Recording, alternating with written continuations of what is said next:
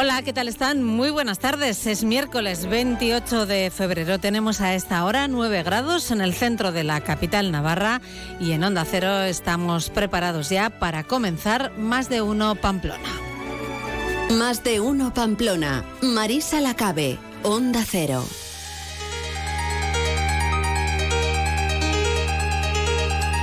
Hasta las 2 de la tarde les vamos a acompañar aquí en Onda Cero, centrándonos enseguida en esta primera parte del programa en la actualidad, en la información, como suele ser habitual. Un día en el que seguimos pendientes de los ríos, de esas inundaciones que ayer eh, pues se daban en muchos puntos de Navarra. Mm, enseguida conoceremos la última hora de la situación y hablaremos con el presidente de la UAGN, Félix Bariain, porque que eh, las mayores afecciones se eh, han dado en el campo, en la agricultura. Así que conoceremos también eh, a esta hora cuál es el primer balance que pueden hacer desde la Unión de Agricultores y Ganaderos de Navarra.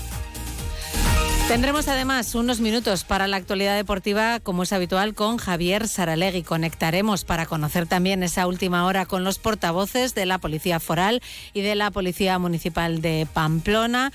Nos detallarán cuál es la situación de esas eh, riadas eh, que han dejado distintos puntos con eh, afecciones en las carreteras, también en Pamplona, aunque creo que a esta hora podemos decir que todo está ya volviendo a la normalidad, al menos en la capital navarra.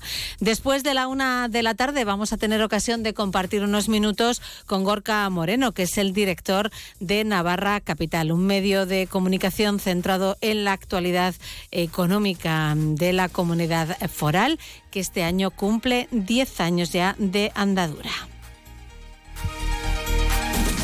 Hablaremos también de los patinetes eléctricos y de la normativa que regula su uso. Lo haremos con nuestro compañero Jaime Armendariz. Tendremos también nuestra cita con Estudio Médico Navarro.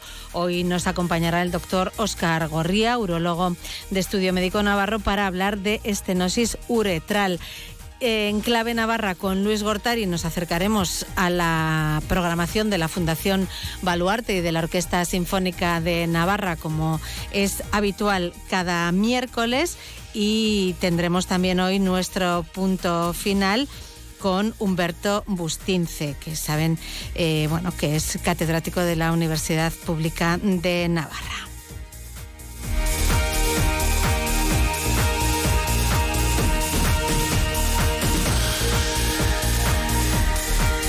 12 y casi 24 minutos. Vamos enseguida con el avance informativo, pero antes quiero recordarles que este miércoles 28 de febrero es un gran día para donar sangre porque todos los días lo son. Si quieren hacerse donantes de sangre, si tienen dudas y quieren resolverlas, tienen que acudir a la página web de Adona que es www.adona.es.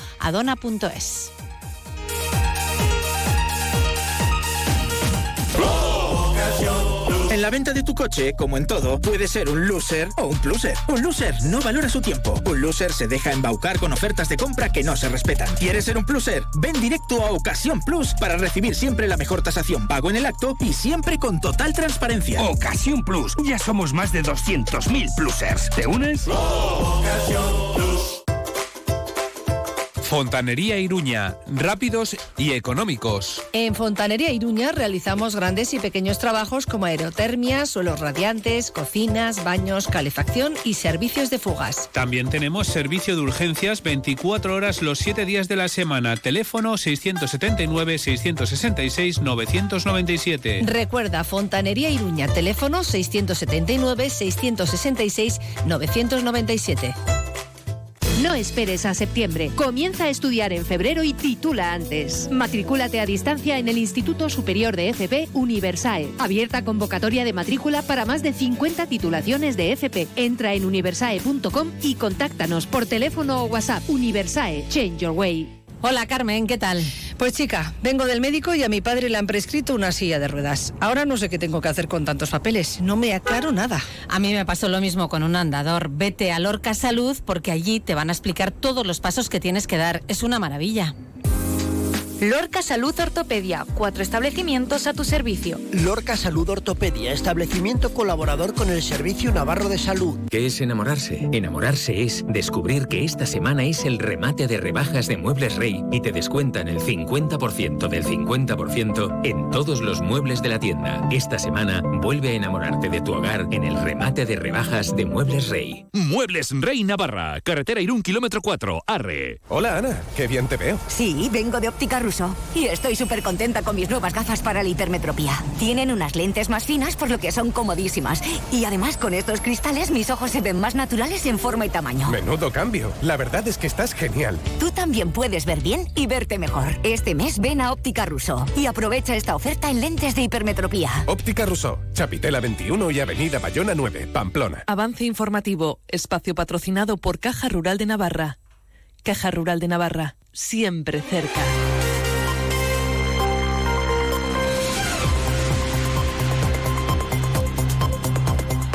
12 y 26 minutos, tiempo ya para la actualidad con Milagros Vidondo. Muy buenas tardes, Mila. ¿Qué tal, Marisa? Muy buenas tardes. Y seguimos pendientes de la situación, ¿no? Tras esas lluvias intensas y esas riadas. Eso es. Bueno, ayer la peor parte se la llevó el noroeste de Navarra, digamos, y hoy el, el foco está puesto fundamentalmente en la zona media y en el sur de la comunidad foral. Recordamos que ayer esas precipitaciones provocaron desbordamientos de algunos ríos, como es el caso del Arga y el Araquil.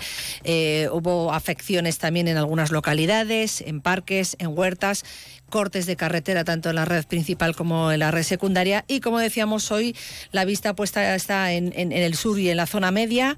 El Ebro se espera con un máximo caudal en Castejón y Tudela entre la tarde y la noche de hoy. Se puede alcanzar un pico entre los 2.200 y 2.400 metros cúbicos por segundo. También eh, bueno pendientes de lo que pueda ocurrir en Estella con un pico de la crecida también en torno a las 2 de la tarde. Hay otras localidades como Peralta y Funes que también están de alguna manera pues en ese punto de mira por esas posibles eh, bueno pues crecidas de los ríos en esas en esas localidades. Eh, entre los sucesos de las últimas horas vamos a destacar por ejemplo el rescate de dos personas por parte de agentes de la Guardia Civil.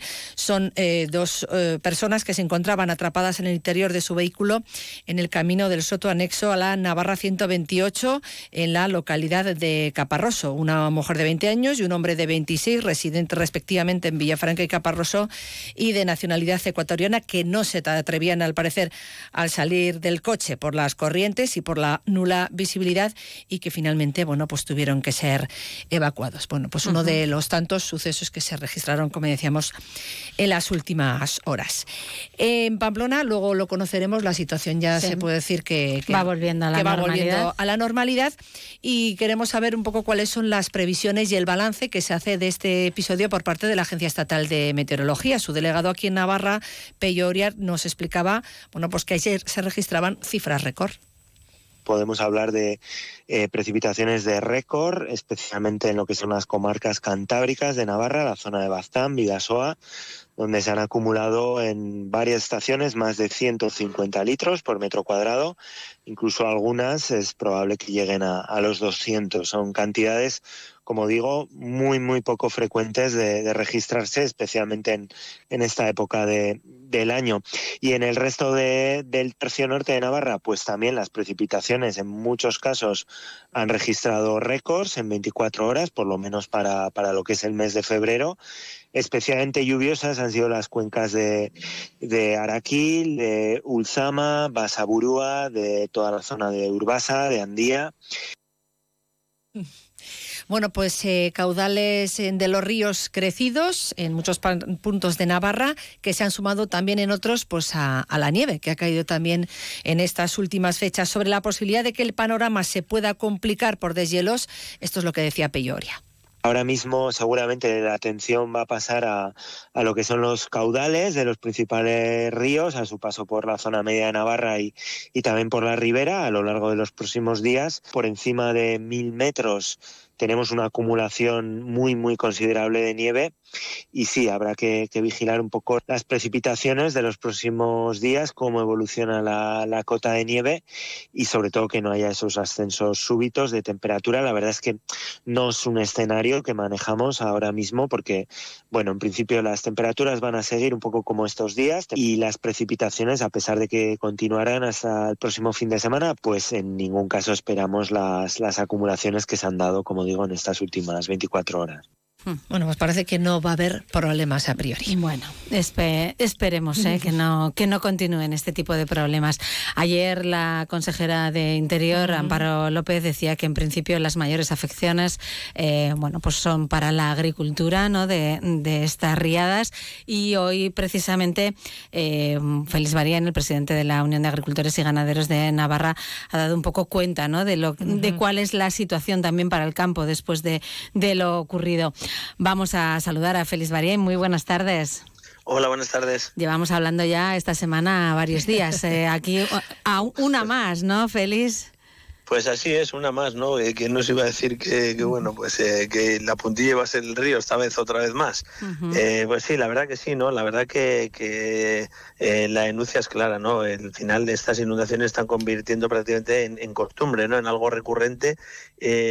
nosotros lo veníamos lo venimos denunciando pues año tras año. Sabemos que cuando hay una un episodio de, de precipitaciones tan tan grande como como hubo ayer es complicado mantener el agua en los cauces pero yo creo que lo, fácil es, o lo menos complicado es mantener los cauces en el estado que tienen que tener, ¿no? Y esa es la denuncia, ¿no? Que al final, bueno, quien paga todo esto, ayer la, consejera de Interior parecía, parece que en las declaraciones o se deduce que los únicos afectados van a ser los, los agricultores, bueno, pues eh, le garantizo que el agricultor que se ve afectado tiene un serio problema porque va a tener pérdidas eh, importantes este año y esa también es otro problema eh, que no hace más sino agravar eh, la situación que estamos padeciendo estas semanas la agricultura y la ganadería de Navarra. Es pronto todavía para hacer algún tipo de balance, me imagino. Habrá que esperar unos días, ¿no? Sí, bueno, es pronto porque nosotros ahora estamos en la zona de, Funes Milagro, donde en la confluencia del Aragón con el con el Ebro eh, parece ser que bueno, pues el, el Larga ha desahogado en zonas más más al norte, eh, zona de Miranda, Berbinzana y sobre todo bueno, pues muchos ríos del norte de Navarra se han desbordado en las propias localidades. Eh, bueno, aquí también la denuncia es clara, ¿no? Cuando un, agricultor dice que hay que limpiar o hay que eh, eliminar algún tipo de vegetación de, las orillas de los ríos, eh, se le pone todo tipo de impedimentos y sin embargo hay unos animales llamados castores que están provocando el, mayor desastre medioambiental de Navarra en décadas, donde no se les pone ni control ni nada por el estilo y se dedican a cortar los troncos que hay o los árboles que hay en la orilla en los alrededores, los cogen, los llevan al lecho del río eh, y se dedican a hacer presas, que es lo que han hecho siempre, pero no aquí en Navarra, sino en sus hábitats naturales. Entonces, bueno, eh, no sabemos qué tipo de control está estableciendo el Departamento de Medio Ambiente con estos animales, pero lo que sí que es cierto es que están contribuyendo a agravar el problema de la sociedad en los ríos. Eh, desde luego, la, denuncia del agua gene, como decía Félix Marín al principio, es muy clara, ¿no? Hacia la mala gestión que decís hace la Confederación Hidrográfica del Ebro.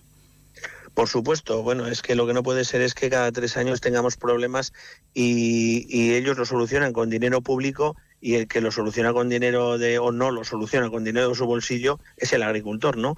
Eh, nosotros venimos eh, diciendo esto pues varios varios años y aquí bueno es que cada tres años tenemos un problema y al final cuando el agua se va eh, los temas públicos, como no puede ser de otra manera, se arreglan con presupuesto público, los temas privados se pueden arreglar con, seguros que luego eh, peritan y tasan de aquella manera, pero lo que no puede ser es que, agricultores pierdan dinero. Hemos hablado muchísimas veces de, hacer zonas inundables, de establecer un tipo de compensación a esos agricultores que tienen eh, en sus orillas, las orillas de los ríos, sus tierras, eh, y que las tienen que inundar, lógicamente, para que no haya problemas con, con la población, que de eso somos conscientes.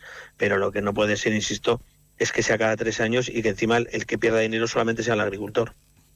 Bueno, ahora tocará, ¿no? Eh, tal y como también estaba diciendo ahora Félix en pelear un poquito con los seguros, ¿no? Bueno, toca pelear con los seguros, toca pelear con las administraciones, eh, toca pelear pues con, con, con, esta costumbre que se ha convertido que cada tres años pues prácticamente salga el, los ríos y bueno sobre todo toca confiar en que eh, como escuchaba hace poco no pues que, que, el tema del deshielo el tema de, de que no haya más precipitación y sobre todo que, confiar en que las motas eh, aguanten, que si se rompe una mota, bueno, pues ahí sí que el río salta por, por los agricultores. Vamos a estar expectantes a ver cómo, cómo discurre el, Ebro en la zona de, Tudela, cuya punta parece ser que será eh, en las próximas horas o mañana. Eh, vamos a ver si aguantan esas motas y no hay afecciones eh, más importantes. Pues Félix Barín, presidente de UAGN, gracias por atendernos una vez más aquí en Onda Cero. Pues gracias a vosotros. Buenas tardes. Buenas tardes. Hablamos de otros temporales, entre comillas, que están sucediendo. Tenemos que mirar. Estos no tienen que ver con la no meteorología. que ver con la meteorología. Y aunque el tiempo sí que ha sido importante también en este caso, pero bueno, el, tiempo, el del reloj, podemos decir, ¿no?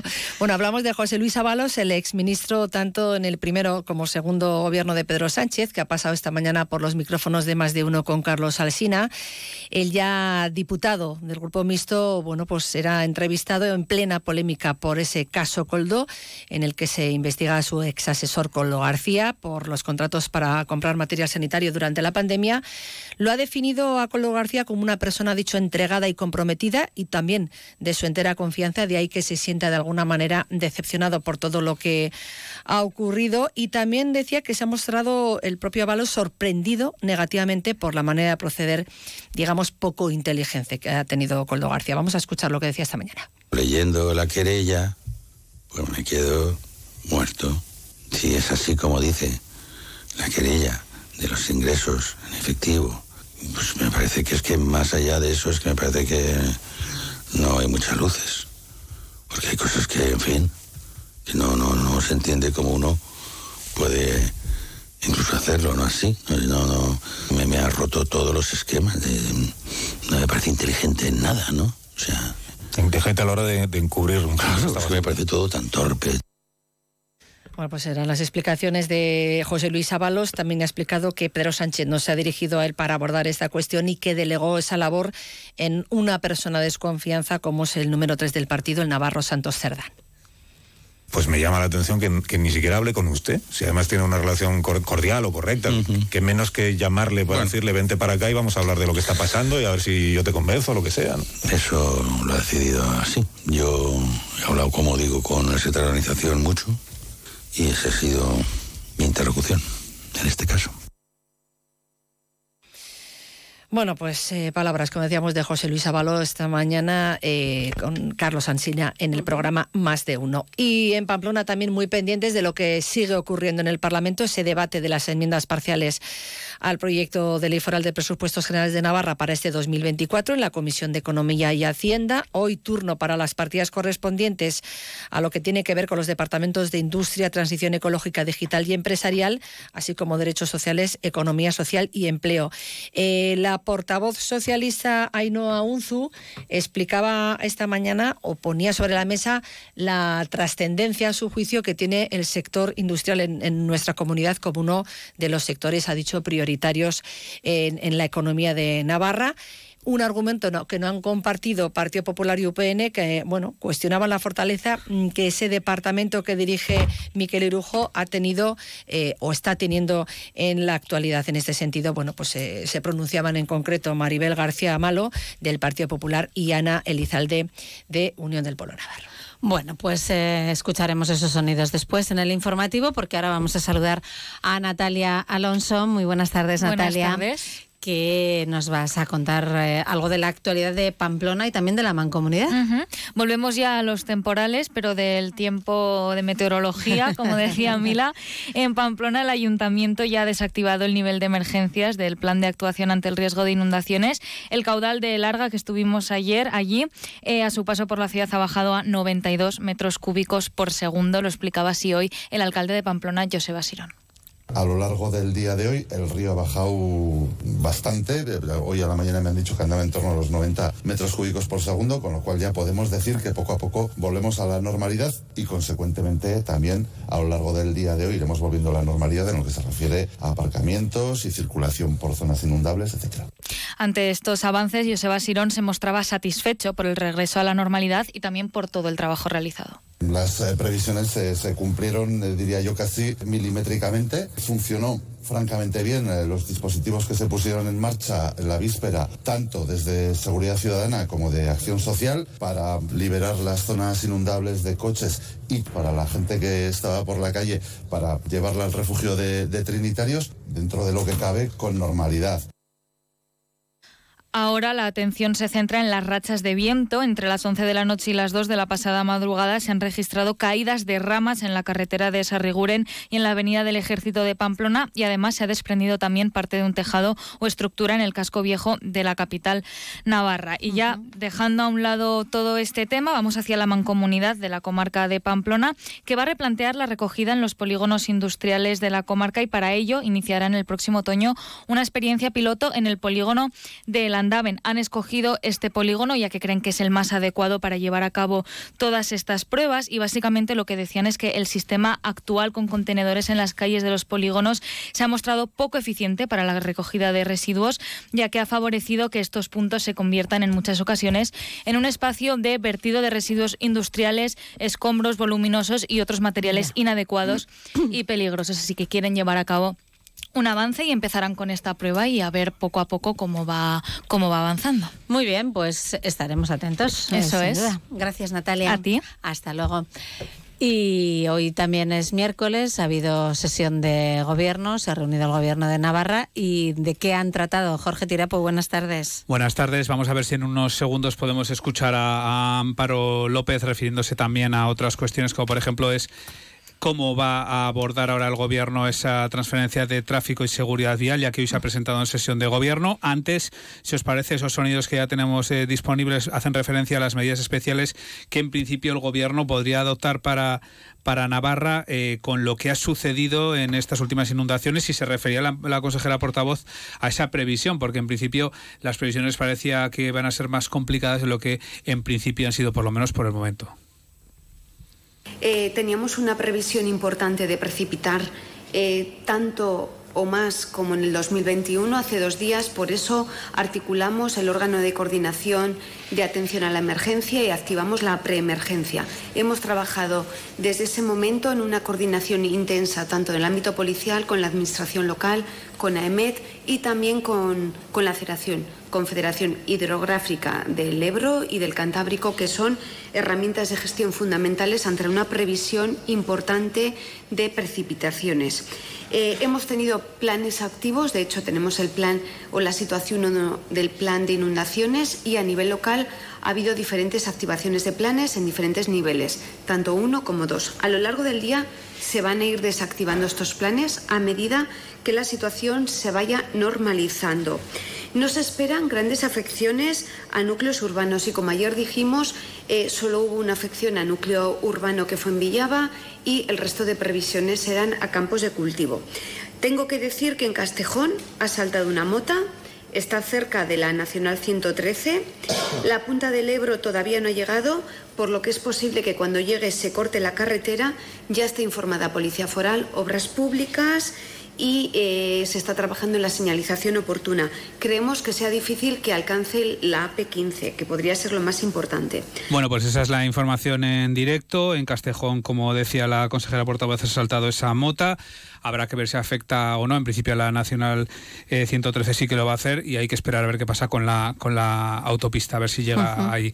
Respecto a lo que estábamos comentando, cuál va a ser la fórmula que va a elegir el gobierno, ya sabemos que es la LORAPNA, la modificación de la LORAPNA, la ley de mejoramiento del fuero para eh, blindar esa transferencia de tráfico. Decía el vicepresidente primero Félix Taberna que ahora ya se tiene que constituir la comisión paritaria con el gobierno de España. En materia de reforma de la ley de, nuestra ley de mejoramiento y estos dos acuerdos se sustancian en el primero, eh, formalmente como Gobierno, acordar el inicio de la reforma de la LORABNA, de la Ley Orgánica de Reintegración y al Mejoramiento del Régimen Foral de Navarra, y eh, tomando inicio, el segundo punto de este acuerdo es encomendar a nuestra presidenta que lo comunique al presidente del Gobierno de la Nación, al señor Pedro Sánchez, para que se conformen las dos comisiones de negociación correspondientes, una del ámbito del Gobierno de Navarra y otra del ámbito del Gobierno de España.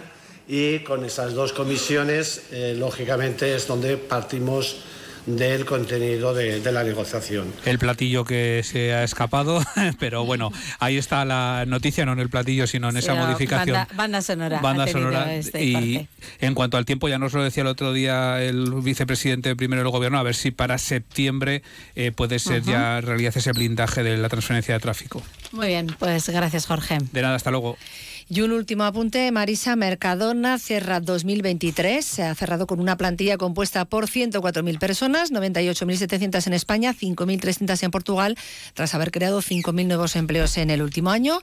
Hay que decir que desde el inicio de su transformación anunciada a finales del 2016, Mercadona ha generado ya 25.000 nuevos empleos, lo que en términos relativos supone un incremento de la plantilla del 32%. Bueno, pues así terminamos. A las dos y media os escuchamos a todos en el informativo. Bien, Gracias. Han escuchado el avance informativo patrocinado por Caja Rural de Navarra. Caja Rural de Navarra, siempre cerca. Descubre el plan Disfruta Seguro de Caja Rural de Navarra. Tendrás mayor protección al agrupar tus seguros pagando mes a mes. Dispondrás de ventajas exclusivas, gestor personal, orientación médica y asesoramiento jurídico telefónicos, experiencias de ocio. Disfruta de la vida y confía el resto a Caja Rural de Navarra. Consulta condiciones en cajaruraldenavarra.com. vamos con la actualidad deportiva. Javier Saralegui, muy buenas tardes. Hola Marisa, buenas tardes. ¿Qué nos espera hoy en Onda Deportiva? Pues mira, tenemos un buen menú. Vamos a hablar con un montón de atletas. Eh, tuvo lugar el otro día el campeonato de España de lanzamientos de invierno. Disco, martillo, jabalina, eh, lanzamiento de peso. eh, y ahí hemos tenido varias medallas. Tuvimos un oro de Yune Quintana en lanzamiento de disco, lanzó 53 metros. Tuvimos oro de Manu Quijera en lanzamiento de jabalina, lanzó 76 y pico, haciendo un, un buen 78-65, haciendo un buen muy buen lanzamiento, muy cerca de su marca de este año, cerca ya de los 80. Tuvimos bronce de su hermano Nico Quijera en jabalina y bronce de Arancha Moreno también en jabalina con un lanzamiento de 51,93 metros. Vamos a hablar con los cuatro, aunque sea un poquito de tiempo eh, en nuestra onda deportiva. Y hoy también tenemos la brújula de Radio Estadio Navarra y queremos acercarnos ya por dentro a conocer qué tal le sigue yendo la temporada a Osés Ardoy, baloncesto femenino, Liga Challenge, Liga Femenina Challenge, la segunda categoría nacional. Hablábamos hace un mes con Juancho Ferreira, que el entrenador que nos decía, a ver, eh, vamos líderes, pero el objetivo sigue siendo llegar con fuerzas al playoff, llegar, no llegar desfondadas, porque entonces, por tratar de mantener el liderato, porque entonces luego igual lo pagas el playoff, que es lo que te puede dar el ascenso con mayores garantías, ¿no? Pero siguen pasando las jornadas y el equipo sigue líder. Es verdad que perdió el otro día frente a Leganés, tercera derrota de la temporada, pero llevan 18 victorias en esos 21 partidos. Ganaron en la prórroga 85-80 Cáceres y queremos hablar esta noche con Mamen Blanco, una de las dos bases del equipo, la otra es María Surmendi. Mamen Blanco, jugadora además eh, extremeña que eh, fue a su casa a ganar allí, a- al que ha sido su, su equipo de la infancia y que cumple su segunda temporada en Osés Construcción Ardoy. Es una temporada muy ilusionante para el equipo porque en una mm, comunidad como la nuestra tan completa en cuanto a equipos de élite, pues sabes que el baloncesto es lo que nos está fallando. Sí. Desapareció Sí, Básquet sí. Navarra, que lo más que llegó fue jugar en Leboro y, y tratar de jugar una fase de ascenso a CB que hubiera sido casi imposible. Pero en el baloncesto femenino ahora las opciones están ahí claras con Osés Ardoy. De manera que de todos hablaremos. Hoy han elegido material. En el Hogueta de Vitoria, los otros cuatro semifinalistas del Campeonato de Parejas de la primera jornada, Altura y Martija, van a jugar contra los navarros Pello Echeverría y Zabaleta. Y Osasuna que, eh, entrenando, a la espera de ver cómo están los delanteros, cómo está Areso, cómo está en todos los tocados para el partido. Más vale que se juega el lunes contra el Alavés, que dará un Sí. poquito más de tiempo de recuperación. Muy bien, pues eh, gracias Javier, te escuchamos. Hasta Hasta entonces, luego. Más de uno Pamplona. Onda Cero. Muchos navarros ya no tienen dudas cuando se trata de pintar algo. Siempre recurren a profesionales. Y los mejores profesionales, la mayor variedad de productos y materiales, la mejor calidad, la vas a encontrar en Bicarpin Pinturas. Bicarpin Pinturas, en Pamplona, carretera Ártica 40, frente a la fábrica de seda Iwer. En Tudela, canal de Tauste, frente a los cines. Y en Estella, calle Mercatondoa 22. En Bicarpin Pinturas siguen trabajando para ser los primeros en variedad, calidad y precios. Vuelve la semana del pincho de burlada del 1 al 10 de marzo. Por solo 3 euros podrás degustar los más exquisitos y sabrosos pinchos de burlada. Y además, por tu consumición entrarás en el sorteo de un fantástico viaje a Tenerife y muchos más premios de los comercios colaboradores. No puedes faltar, ven a burlada, ven a la duodécima semana del pincho. Un negocio necesita web, redes sociales, imagen de marca, canal de ventas online. ¿Buf? Si eres una pyme o un autónomo y necesitas ayuda en tu digitalización, la oficina Acelera Pyme Iris de AIN, la Asociación de la Industria de Navarra, te ofrece asesoramiento sin coste. Entra en oapiris.ain.es y comienza tu transformación digital. Amuebla tu casa al mejor precio con las rebajas de Mercamueble. Transporte y montaje gratis y financiación gratuita. Mercamueble, carretera Guipúzcoa, kilómetro 4 Izain y mercamueble.com. GLS Mensajería y Paquetería. Más de 570 agencias en España. Más de 4.500 puntos de conveniencia propios. Presencia en más de 40 países europeos. Estamos en la ciudad del transporte, calle Pamplona 1 y Marcoain en el 948 2350 05 y en alaizcourier.com. El precio gusta, la calidad convence. Jesuitinas Pamplona, en Chantrea Sur. Jesuitinas, investigación, acompañamiento y excelencia a tu disposición. Somos el primer centro en Navarra en ser reconocido centro referencia de Google. Ofrecemos la posibilidad de cursar nuestro bachillerato de investigación B en colaboración con prestigiosas instituciones. Conseguimos resultados excelentes en la EBAU. Asegura tu plaza matriculándote en cuarto de la ESO. Reserva tu cita y conoce Jesuitinas en Chantrea Sur. Teléfono 948 127211 y jesuitinaspamplona.es. Si las primeras son buenas, ni te imaginas cómo son las segundas. Sí, las segundas rebajas de Muebles Polke. Todavía puedes venir y elegir entre muchos muebles y objetos de decoración con unos descuentos alucinantes. Te esperamos en Polígono Mutilva, calle A y en polke.com. Muebles Polke. Creamos hogares. Onda Cero Navarra. La previsión del tiempo. Tenemos cielos nubosos con lluvias débiles y chubascos en el noroeste, menos probables e intensos en el resto y sin esperarse en la ribera baja. La cota de nieve se situaba al comienzo del día en los 800-900 metros e irá subiendo hasta los 1.400-1.800 al final de la jornada. El viento sopla del noroeste, las temperaturas máximas suben.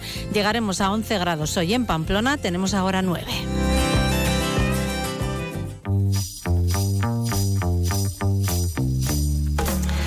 Y vamos ya, como cada día, a conectar en Onda Cero con el Departamento de Comunicación de la Policía Foral. Saludamos hoy a Iñaki Arrula. Muy buenas tardes. Buenas tardes, Marita. En una jornada que me temo que continúa siendo complicada, ¿no? Así es, no es eh, la jornada la, la, de ayer, pero sí todavía con afecciones en bastantes vías. En estos momentos permanecen cortadas en la red principal por el temporal, como decimos, el acceso al Andaven en la Navarra 30 por desbordamiento de larga y la autovía del norte en la 1 en, Olazagutía por caída de un muro. Se está trabajando en el lugar los diferentes servicios y hay desvíos alternativos.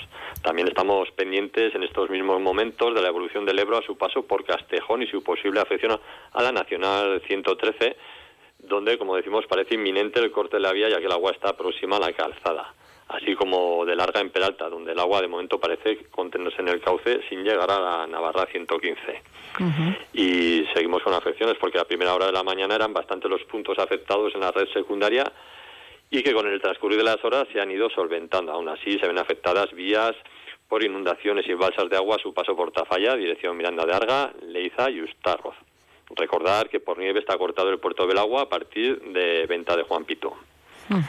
También actualizamos y en estos sí. momentos, eh, Marisa, nos trasladan que los túneles de Ezcaba se encuentran también cortados en sentido Pamplona por un desprendimiento de material en su interior. Está señalizado, compañeros trabajando en el lugar y así como caminos. Bueno, eso en hay que tenerlo la, en cuenta. Uh -huh. Eso es, un punto, un punto sí, crítico sí. cualquiera de nuestras rondas.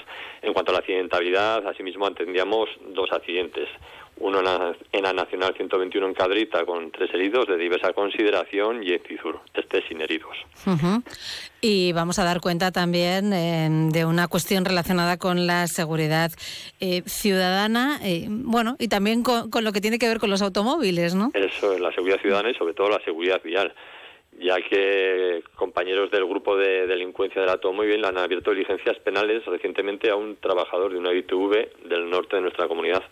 Y todo se iniciaba cuando agentes de la comisaría de Lizondo detectaban a un vehículo que circulaba con ciertos defectos y desperfectos que llamaron la atención de los compañeros de los policías. En su control, el conductor reconoció ser trabajador de una estación de una ITV de la zona norte de Navarra y que él mismo había sido quien había realizado la inspección del vehículo controlado y que a su vez era propiedad de un amigo. Argumento, argumentó, en el, eh, argumentó el, el conductor en, en el momento del control. Que al detectarse cuatro y con- les contaba a los agentes que al detectarse solo cuatro deficiencias leves en el vehículo, el mismo era apto y que la inspección como tal era favorable. Los agentes intervinien- intervinientes, pues eh, lógicamente no, no se tragaron esta esta, esta justificación y pusieron el, el caso en un grupo de delincuencia, como decimos, del automóvil en policía foral y que tras diferentes pes- pesquisas y una nueva inspección detallada se detectaron una deficiencia muy grave. 39 graves y 7 leves, nada menos. Y muy lejos de lo que arrojaba la inspección inicial. Por todo ello, iniciaban diligencias penales contra el trabajador por los delitos de falsedad documental y prevaricación. Y investigamos en estos momentos y pues si se han podido dar más casos de, de inspecciones fraudulentas. O sea, en total, eh, bueno, pues un certificado favorable a un vehículo con 47 deficiencias detectadas. Vamos, esa es, esa es es. la suma, ¿no? Total. Madre muy mía. lejos de la realidad. Sí, sí. Pues bueno, con esa actuación eh, terminamos. Gracias, Iñaki. Hasta mañana. A vosotros, hasta Un mañana. saludo. Vamos también a saludar al portavoz de la Policía Municipal de Pamplona, Francisco Aldunate. Buenas tardes. Hola, buenas tardes. Jornada más tranquila hoy también en la capital con respecto a ayer. Sí, jornada más tranquila y más satisfactoria. En referente al tema de, de los cauces, que era lo que nos preocupaba toda la jornada, que nos dio muchísimo trabajo. Pues hoy han sido las labores de, de apertura de esos sitios que quedaban cerrados, eh, de limpieza de los mismos y bueno, pues eh, diciendo, podemos, podemos decir que ya la alarma se ha desactivado por completo por parte del Ayuntamiento de Pamplona y asimismo pues todos los puntos están eh, restablecidos, exceptuando pues bueno el puente de las pasarelas, que esa es la señal básica que en cuanto ya pasa un poquito más de agua de lo normal, el cauce es más elevado, pues nos ocasiona ese tipo de problemas. Así que quitando eso, todo lo demás eh, está ya en total normalidad. Bueno, eso en referencia al río y a esas intensas lluvias caídas. En otras cuestiones, eh, ¿tenemos alguna alteración del tráfico de la que dar cuenta? Sí, pues como viene siendo habitual, eh, varias calles cortadas. Destacamos la calle Zolina, que estará cortado el tramo comprendido entre las calles Laviano y Valle de Aranguren durante toda la jornada. En la avenida Zaragoza, el tramo comprendido entre la calle Río Keiles y Plaza de los Fueros, pues como consecuencia de trabajos de poda, estará eh, con, vamos, algún tipo de de alteración al tráfico en algún carril por motivo de poda, como digo, hasta las 13.30 horas. En la calle Río Alzania, a la altura número 18, corte de un carril durante toda la jornada. Y la calle Miluce, pues que también tenemos eh, cortes puntuales por tema de arbolado, tema de jardines que van a están retirando algún árbol que no está en condiciones. Bueno, Eh, también en materia de tráfico, perdona Sí, que te sí, diga, sí. pues bueno, pues decir que, eh, como hablamos ayer, pero al mediodía, es que por la tarde Ujú. tuvimos un poquito de, de jaleo con el tema de las reivindicaciones de los agricultores. Regresaron a la ciudad, ocuparon Merindades, Baja Navarra, hubo que cortar el tráfico hasta aproximadamente las 21.30 horas que ya se retiraron y el tráfico se restableció.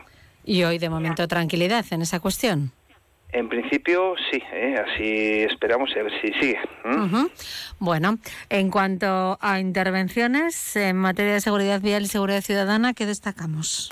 Pues mira, podemos destacar en seguridad vial que hemos atendido 14 accidentes, eh, exceptuando dos que han sufrido las personas lesiones de carácter leve, tratándose de un conductor de un ciclomotor y de una bicicleta, dos, eh, dos vehículos muy vulnerables, los cuales, bueno, pues seguimos en la que hay que tener, hay que extremar la precaución con este tipo de vehículos, pues nada más que destacar así en cuanto a accidentes. Y pasando al tema de seguridad ciudadana, pues han sido 94 las intervenciones eh, realizadas por los compañeros a lo largo de la jornada. Han sido muchas para ser un día de labor, pero tenemos que tener en cuenta eso, eh, las actuaciones eh, derivadas de los ríos, eh, Ujú. derivadas de esas intervenciones, así como el tema de las reivindicaciones de, de los agricultores. Y en el ámbito judicial, pues oye, decir que hemos tenido únicamente cuatro denuncias penales recogidas, correspondientes todo a hurtos al descuido. ¿eh? Ujú. Eh, temas de, eh, pues, el bolso dejado de malas maneras o un poco olvidado en un local y que, y que le han robado. O sea, eh, otra vez, eh, lo mismo, ¿eh? recordamos, hay que tener un poquito de precaución ante esa situación, ¿eh? para por lo menos ponérselo difícil al que viene a llevarse algo nuestro. Muy bien, pues eh, dicho queda. Gracias y hasta mañana. Hasta mañana y gracias a vosotros. Llegamos de esta forma a la una de la tarde, hacemos un alto en el camino, nos ponemos al día con la información nacional e internacional en Onda Cero y enseguida regresamos en más de uno Pamplona. Hasta ahora.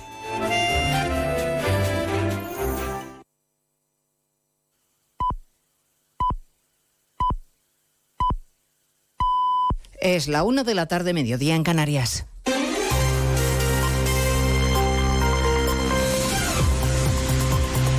Noticias en Onda Cero. Buenas tardes, les avanzamos a esta hora algunos de los asuntos de los que hablaremos con detalle a partir de las 2 en Noticias Mediodía, con protagonismo absoluto para el personaje político de las últimas horas que hoy ha estado en más de uno. José Luis Sábalos, en una extensa entrevista con Carlos Alsina, ha confesado que está dolido, que a veces piensa que lo que está pasando es una pesadilla ante la que no se piensa rendir. Ha anunciado, de hecho, que presentará alegaciones a su suspensión cautelar de militancia en el PSOE, una decisión que responde, dice, a la presión, al sensacionalismo y a la necesidad de buscar no justicia, sino un escarmiento. Somos todos prescindibles. A veces pasamos al depósito de reciclaje, otra vez al de la basura terminal, pero en fin, pero no se puede manejar así.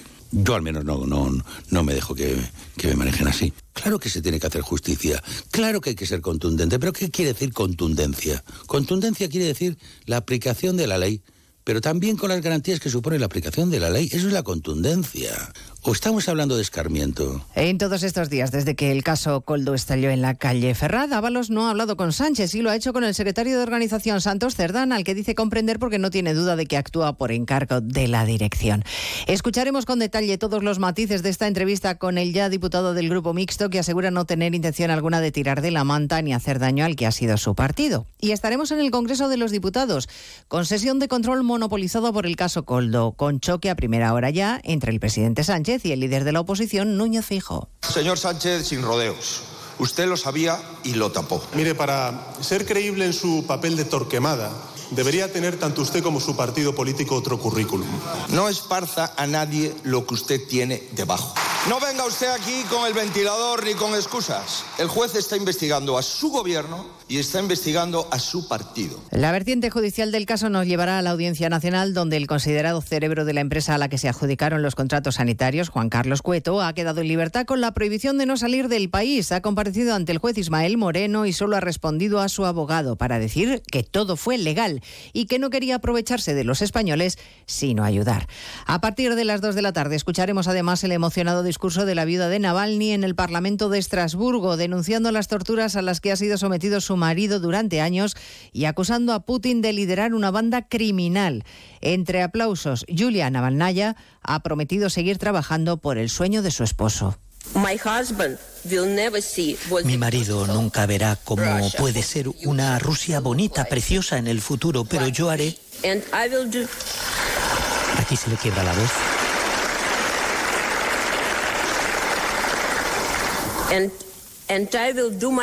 Pero haré lo mejor que pueda para que ese sueño, el suyo, se haga realidad. Para que pierda el diablo y ese bonito futuro llegue. Gracias.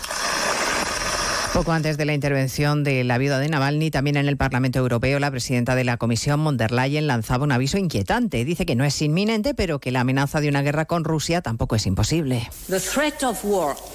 La amenaza de guerra puede no ser inminente, pero no es imposible y los riesgos de guerra no deben ser exagerados, pero sí que tenemos que prepararnos para ella y eso empieza con la necesidad urgente de reconstruir y modernizar las Fuerzas Armadas de los Estados miembros.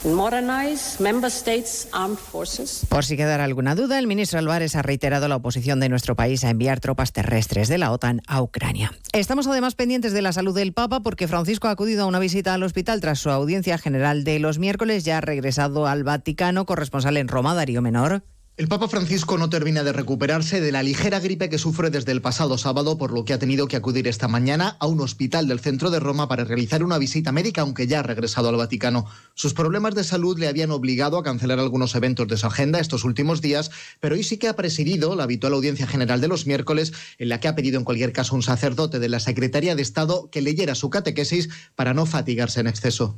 Cari fratelli e sorelle, ancora sono un po' raffreddato.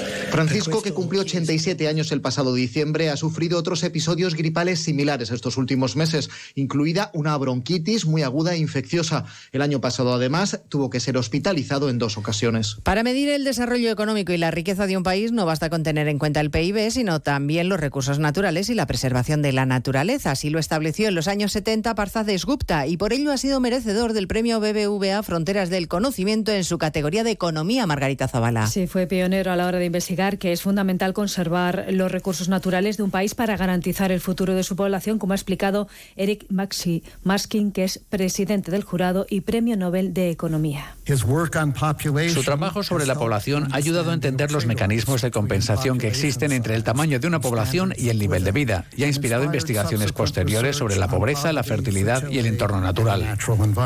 Investigaciones que en definitiva han, han permitido definir y medir cómo se puede llevar a cabo un desarrollo económico sostenible. Pues de todo ello hablamos en 55 minutos cuando les contemos toda la actualidad de esta mañana de miércoles 28 de febrero. Elena Gijón, a las 2, Noticias Mediodía. Los protagonistas de la noticia empiezan el día con Carlos Alsina. José Luis Ábalos. Señor Ábalos, buenos días. ¿Qué tal? Muy buenos días, Carlos. Más de uno, el programa que cada día marca la agenda informativa. Coldo es un golfo, aunque no comparta el desenlace. Asume esa responsabilidad política. ¿Tiene usted manta de la que tirar? ¿Cuándo se tuerce la relación entre el presidente Sánchez y usted? ¿Se siente usted maltratado por el secretario general de su partido? Yo no tengo ninguna manta. Lo único que me pide el cuerpo es defenderme. Lo que fue definitivo fue lanzarme un órdago en público. Cada mañana, las mejores entrevistas en Más de uno con Carlos Alsina. Y siempre que quieras, en la web y en la app. Onda Cero, tu radio. Cero Navarra. ¿Por qué repostar en Eurocam? Porque la mejor energía es la que cuida tu motor y cuesta menos. Compruébalo en las estaciones Eurocam, dotadas de un triple filtro que limpia el combustible de bacterias, partículas y humedad. Y con la tarjeta Eurocam tendrás descuentos en diésel y gasolina. Ahorra y cuida tu motor en Eurocam. En Pamplona, Polígono Agustinos. En Tudela, Polígono Las Labradas. Muy buenas. Tenemos la oportunidad de hablar con el doctor Luis Gutiérrez Serantes. Le conoceréis porque ha estado más de 20 años en televisión española. Escuchemos la consulta. Hola, doctor. Eh, mire, llevo varios meses que me resfrío habitualmente y me gustaría saber si hay algo de forma natural que pudiera tomarme. Muchas gracias. Te recomiendo tomar Propolvid Defense de Laboratorios Marnis. Es bebible y combina propóleo, jalea real y vitamina B6. Pide Propolvid Defense de Marnis en herbolarios, farmacias y para farmacias. Propolvid Defense. Más información en marnis.com. La Cuchara de Martín ahora tiene menú degustación, un recorrido gastronómico que tu paladar no se puede perder. Chistorra de lecumberri, arroz meloso con almejas, taco mexicano, carré de cordero, torrija, entre otras muchas cosas. Ah, y el vino a elegir, ¿hace falta que siga? Mejor ven a La Cuchara de Martín y disfruta de la experiencia por solo 70 euros. 948 33 20 33. La Cuchara de Martín. En Leclerc te damos los buenos días ahorrando más que nunca. 15% de descuento en tu tarjeta Leclerc cada día. De lunes a jueves en pellets, el martes en higiene bucal, miércoles en conservas de pescado y jueves en café. Leclerc, la compra inteligente. En el centro del polígono Mutilva, estación de servicio MG Mutilva Ripost. Somos una estación de servicio tradicional en atención al cliente, pero nuestros precios son low cost, insuperables en combustible de alta calidad. Estación de servicio MG Mutilva. Y según el importe que repostes, te llevas un regalo. MG Mutilva Ripost, en la calle central del polígono Mutilva, con fácil acceso. Ven a conocernos y reposta con nosotros.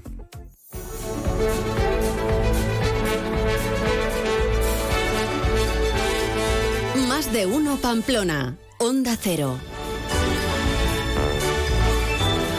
La una y nueve minutos. Aquí estamos de vuelta en más de uno Pamplona. Seguimos acompañándoles hasta las dos de la tarde y tenemos ocasión ahora de compartir unos minutos en los estudios de Onda Cero con Gorka Moreno, que es el director de Navarra Capital. Muy buenas tardes. Muy buenas tardes, muchas gracias por la invitación. Eh, encantados de, tenerte aquí, además en un año muy especial para Navarra Capital, porque estáis de cumpleaños y cumplís 10 añitos, que no está nada mal hablando de medios de comunicación. 10 eh, años y, con un medio que es especializado, que es muy de nicho, eh, centrado en la economía y la empresa y creo que en una comunidad relativamente pequeña como es Navarra, el habernos hecho un hueco en un campo tan, tan concreto, pues es, es muy positivo, la mm, verdad. Desde luego, no es, no es nada fácil, ¿no? Siendo, como comentas, pues un medio muy ligado a la actualidad económica, es, es totalmente especializado, ¿no? Eh, ¿Cuál crees que, que, es la clave de, de esa Mm, de ese éxito, porque realmente hablamos de un éxito. ¿no? Yo creo que confluyen principalmente dos factores. En el Fondo Navarra Capital es un, es un proyecto de, una serie de emprendedores que se monta a raíz de la crisis de 2008, quiero decir, en un momento que tú sabes perfectamente cómo era la situación en, nuestro, sector, era muy complicada. Entonces, eh, conocer bien y, tener muy claros esos orígenes y esas raíces de, cómo se gestó el proyecto hace que nos esforcemos, yo siempre digo que nos esforzamos el doble, ¿no? Porque de alguna forma eh, creo que somos conscientes de cómo es este oficio y, de cómo lo sufre cuando hay vaivenes en, en, la economía, ¿no? Y por otro lado creo que, y lo comentábamos hace un momentito, lo que, lo que es muy importante para nosotros es la oferta de contenidos de elaboración propia, que es una manera de diferenciar de que la gente que entra en el periódico cada mañana pues encuentre noticias que no encuentra en, otros medios más generalistas y que abordan la actualidad pues con otro, con otro enfoque, ¿no?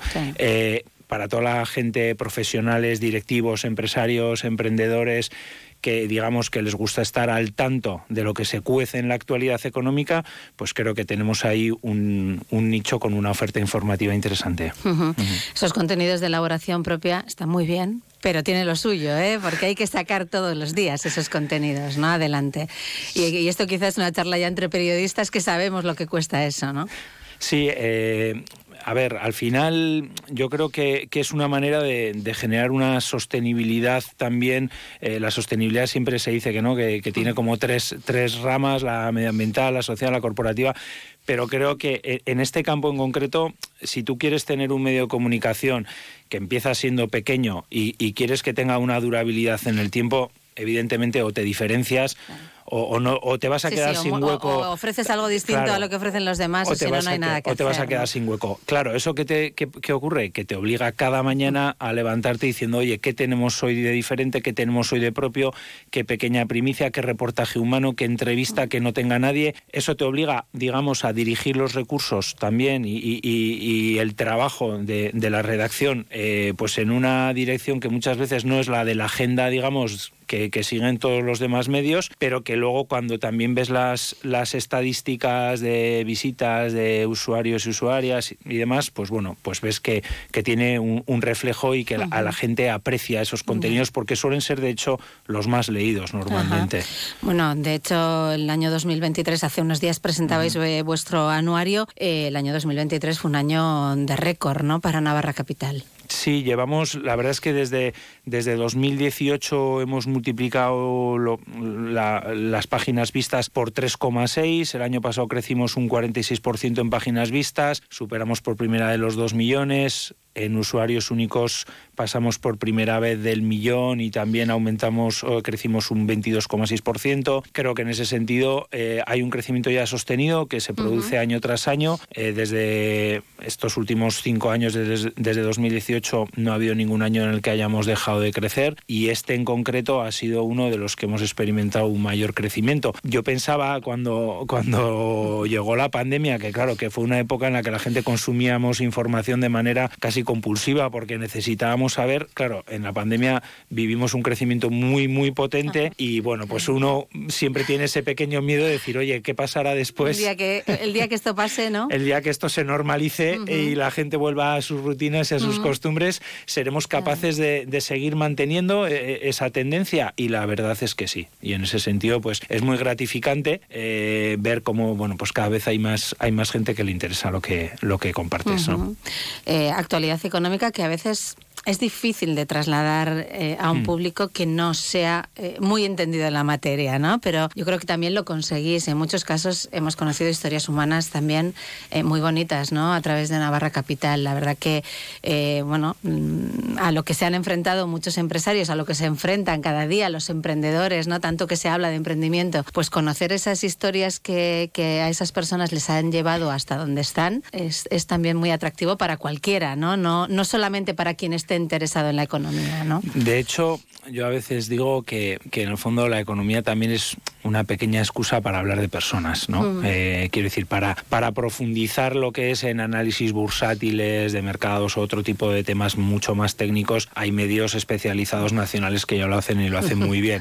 Entonces, eh, a mí me parece que, que siempre en el mundo de la empresa hay millones de historias que, que por cotidianas que a veces nos parecen, pues no les damos quizás el, el reconocimiento y, y el mérito que realmente tiene, ¿no? Yo recuerdo eh, una de nuestra de nuestros temas más leídos, pues ha sido, por ejemplo, el de el de un vecino de Lesaca que decidió plantar aguacates en Lesaca, Sí, ¿no? Pero sí. claro, detrás de, de ese fenómeno que, que hubo gente que, que decía, pero ¿qué está haciendo, no? Sí. Este, este hombre. Ya, la realidad es que, claro, que con el cambio climático, un agricultor en un, en un pueblo como Lesaca se puede plantear plantar un producto como el aguacate. Cuando hace eso 40 años igual hubiera sido impensable. Totalmente. Entonces, detrás hay el reflejo también de una problemática social, ¿no?